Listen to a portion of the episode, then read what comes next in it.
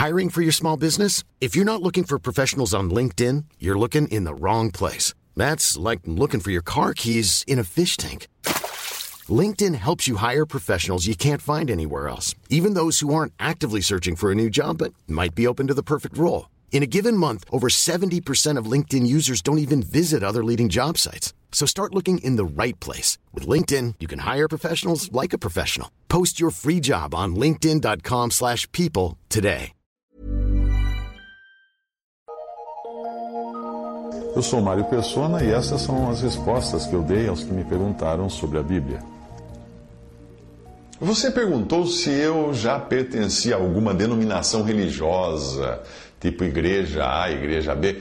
Ah, eu me converti quando eu estava imerso, mergulhado em filosofias orientais, em misticismo, espiritismo e tudo isso, todos esses ismos. E eu me converti depois que eu escutei o evangelho puro, o simples evangelho, de um colega na faculdade. Uh, depois que ele me falou muito do Evangelho e eu acabei me convertendo em casa, o nosso contato ficou interrompido. Não lembro se nós entramos em férias ou alguma coisa assim. E eu nada sabia sobre igrejas ou denominações. Aí o que eu fiz? Eu voltei ao catolicismo, que era a origem da, da minha família, né, da minha religião de origem. Como todo brasileiro praticamente nasceu católico. E aí eu me apliquei ao estudo da Bíblia e também da doutrina católica. Comprava um monte de livros católicos e ficava estudando aquela doutrina e comparando com a Bíblia. Ah, aí, em menos de um ano, eu já comecei a perceber que tinha algo de errado, não com a Bíblia, mas com o catolicismo. E nessa época eu já estava morando em Alto Paraíso de Goiás, que na época era um vilarejo, hoje é uma cidade turística, inclusive acabou virando um turismo místico, de misticismo, que isso, isso aconteceu um ano mais ou menos depois que eu estava lá, começou a chegar um, muita gente ligada a misticismo, a esoterismo, a espiritismo e a todos esses ismos, e transformaram aquilo numa grande babel de misticismo. Uh, mas na época que eu morei lá, era um pequeno vilarejo, eu trabalhava como professor de uma escola de segundo grau, e eu tinha ido morar lá também pelo ideal de fazer alguma diferença nesse mundo, de plantar minha própria comida e coisas desse tipo. A princípio, lá eu também frequentava a igreja católica. Mas um, o padre acabou viajando para o exterior, ele era holandês, ele viajou. Aí eu passei a me congregar com alguns irmãos em Cristo numa pequena congregação batista que existia ali. Era basicamente uma família e duas viúvas. e algum, alguns visitantes esporádicos. Não tinha pastor, não tinha nada. Tinha um salãozinho, não tinha nem placa na, na porta. Uh, e essas pessoas são, me são muito queridas até hoje. E eu aprendi muito com aqueles irmãos ali. Pela falta de um pastor, porque não era uma igreja batista, era uma congregação ligada a uma igreja de Sobradinho, se não me engano, em Brasília. Uh, como não existia pastor, eu logo acabei ajudando outro irmão que tinha ali, eu pregava o evangelho junto com ele. E enquanto eu aguardava pelo batismo da igreja batista, porque segundo aquela denominação uh, teria que ser feito por um pastor, o batismo. Viria um pastor de Brasília me batizar, etc.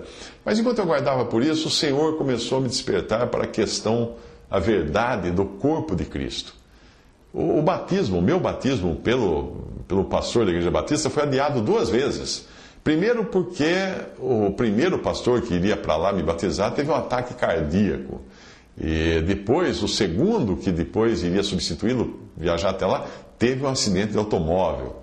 Então, nesse meio tempo, uh, eu fiquei sem aquele batismo e, e eu brigava até por meio de cartas com irmãos que eu havia conhecido e que se reuniam somente ao nome do Senhor. Eu não aceitava. Como é que pode? Vocês não têm igreja, não têm iluminação, né? Isso foi nos anos, no início dos anos 80, 1979, 1980, mais ou menos por aí. E, mas esses irmãos reconheciam que a igreja é formada por todos os salvos. O todos os salvos. E que, por isso, eles procuravam congregar fora, separados de todo o sistema que, de alguma maneira, diminuísse essa verdade de que todos os salvos fazem parte da igreja. Porque qualquer sistema que divida os salvos por diferentes nomes já não está reconhecendo a unidade do corpo de Cristo. Mas eu resisti a essas ideias desses irmãos, né? Eu não, como é que pode não ter uma igreja, não ter pastor, não ter isso, não ter aquilo? Eu vinha num sistema católico também que tinha tudo isso. Mas não existe nada, nada tão poderoso quanto o toque do Espírito Santo no nosso coração para nos ensinar a palavra. A tradução da, da Bíblia Revista Almeida Atualizada diz o seguinte: Se alguém quiser fazer a vontade dele, conhecerá a respeito da doutrina. João 7,17. Se alguém quiser fazer a vontade do Pai, vai conhecer a respeito da doutrina. Porque primeiro precisa querer fazer a vontade. Muita gente não entende porque não, simplesmente não quer fazer a vontade do Pai, quer fazer a própria vontade. A ordem é sempre essa, não o inverso. Para um coração desejoso de fazer a sua vontade, o Senhor vai mostrar que vontade é essa. Mas para o coração que não tem o desejo de fazer a vontade, por que, Deus iria perder tempo mostrando qual é a vontade dele, não é mesmo? Eu tenho certeza de que você vai concordar com isso, porque sendo um salvo em, por Cristo, você já experimentou isso em muitos aspectos da sua vida. Quando nós fechamos a torneira dos nossos argumentos, da nossa sabedoria, da nossa vontade própria, aí nós nos rendemos e estamos prontos para escutar o que Deus quer nos falar. E quando nós estamos assim, uh, rendidos, Deus fala conosco. Então, quando eu fui convencido de que não deveria defender o denominacionalismo, ou seja, um cristianismo dividido em denominações, quando eu fui convencido de que deveria ser apenas cristão e não mais um batista, ou presbiteriano, ou assembleiano, seja lá o que for, faltava o Senhor me mostrar que eu deveria me separar fisicamente do sistema denominacional. Isso porque o meu pobre viciado entendimento acreditava ainda que teria mais proveito para a obra de Deus, para a pregação do Evangelho, etc, etc, se eu continuasse pregando naquela congregação batista, já que naquele momento ela já a casa estava cheia, por assim dizer, né? Porque os meus alunos estavam indo ali. Alguns deles assistiam à missa e acabava a missa, era quando a gente começava a pregação no, no salãozinho da igreja da congregação batista, logo ao lado, quase ao lado da, da Igreja Católica, então eles acabavam a missa, porque os pais obrigavam eles a irem à missa, atravessavam a rua e iam lá. Então tinha muita gente ouvindo o Evangelho. Então parecia um contrassenso. De repente eu falava assim: não quero mais congregar aqui, porque eu vou congregar somente ao nome do Senhor, e sabendo que não tinha mais ninguém naquela cidade pensando do mesmo jeito. Então o que eu fiz? Eu orei durante algum tempo, e aí o Senhor uh, mandou a resposta mandou a resposta para mim. Eu, eu escrevi a minha própria experiência uh, para você, descrevi a minha própria experiência para você, sem saber se ela iria, se ela vai servir de alguma coisa. Mas eu atrevo-me apenas a deixar você o que eu aprendi em Atos 20, quando Paulo já antevia um futuro de dificuldades para o rebanho. Em Atos 20, versículo 28 a 32, leia a passagem. Ali os anciãos ou presbíteros já não são vistos como eleitos por homens por indicação do apóstolo ou dos apóstolos, que era a condição para se eleger presbíteros, como era feito no princípio, mas ali são vistos como constituídos pelo Espírito Santo, que é a única fonte fidedigna em tempos de ruína. Buscar a Deus e a Sua palavra e, pelo poder do Espírito Santo, sermos ensinados.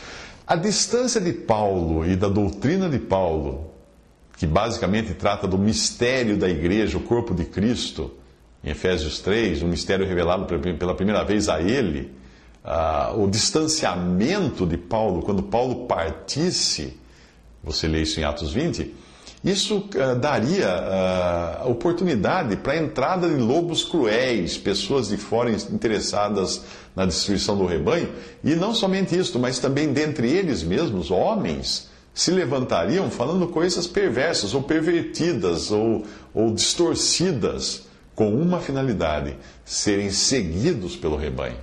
E isso é o que você mais vê hoje na cristandade. E numa, num tal estado de coisas, Paulo entrega eles, aqueles irmãos de Éfeso, não, ele não os entrega a um papa, ou a um sistema religioso, ou a uma convenção, ou a uma, alguma junta de homens. Não. Ele os entrega a Deus e a sua palavra, a palavra da sua graça, porque só, só essa era poderosa, só Deus era poderoso e a palavra era capaz de esclarecer o coração deles. E é isso que nós necessitamos num tempo de abandono e de ruína como este em que nós vivemos. Separação do mal, separação de tudo aquilo que desonra o nome de Cristo e estarmos congregados a Ele, a Cristo Jesus, ao seu nome e não a qualquer outro nome ou denominação.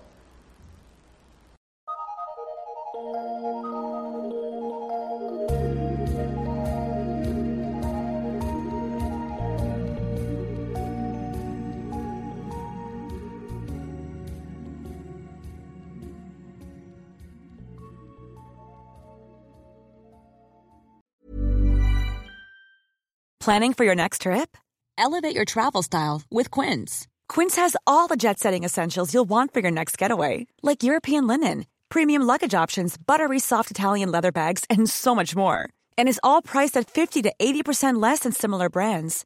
Plus, Quince only works with factories that use safe and ethical manufacturing practices. Pack your bags with high-quality essentials you'll be wearing for vacations to come with Quince. Go to quince.com slash pack for free shipping and 365-day returns.